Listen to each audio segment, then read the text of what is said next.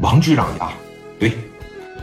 然后啊，就是那个你一直看好的那个宝格丽的手镯，啊，蛇环的那个，你现在去把它买了，送给我呀？送给你啥呀？送给老王他媳妇儿啊！赶紧的吧。那镯子不到两万呢，不到两万咋的？头一回上人家去空手去啊？啊？那局长和局长的夫人，你给拿点钱。拿点烟，拿点酒，显得多俗。赶紧的吧，去把那宝格丽的手镯买了。咱家没多少钱了，你说这赶紧的吧？怎么不听话呢？行，把电话呀啪的一撂下。那刘爱丽马上跑到青岛最大的说这个奢侈品市场，花了一万九千块钱买了个宝格丽的手镯，特别的漂亮。那当时说也是精心的包装了一番。提着这个宝格丽的手镯，晚上和聂磊两个人开车奔着说王振东他家里边就去了，把车往门口说这一停下嘛，你看，聂磊挣的了挣的自个儿的小领带啊，说，艾丽啊，见着他媳妇儿你可得说那啥啊，你放心吧，磊哥，我这人呢见啥人说啥话，呃，既把这个话顶到了，咱显得还不烦人。行，那我相信你啊。刘爱丽，这女孩对于聂磊的成长至关重要，知道吧？小涛从沙发上趴着就站起来了嘛。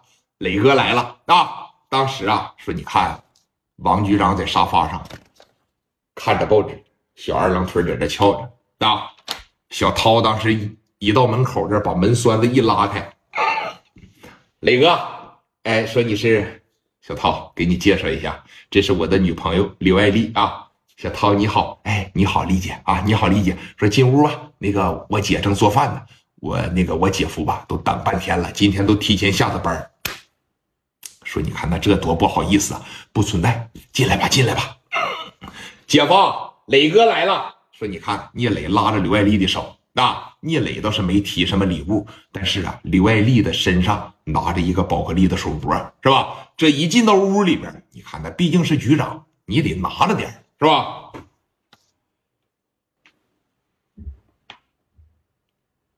哎，小磊，坐坐坐坐坐啊！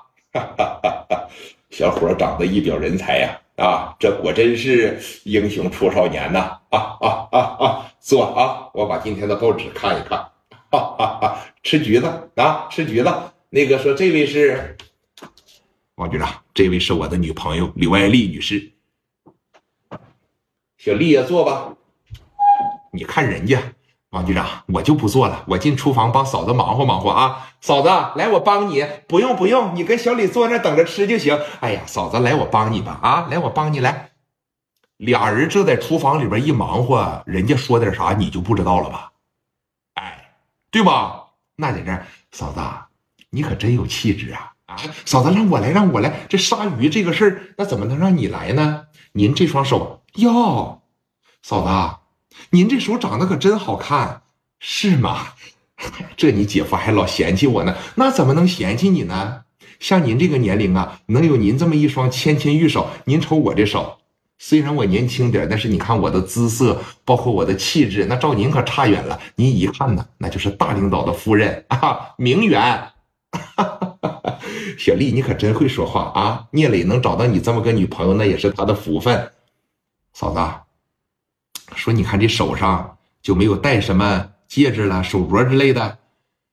哎，结婚的时候你姐夫给买个金镯子，这一直也不乐意戴。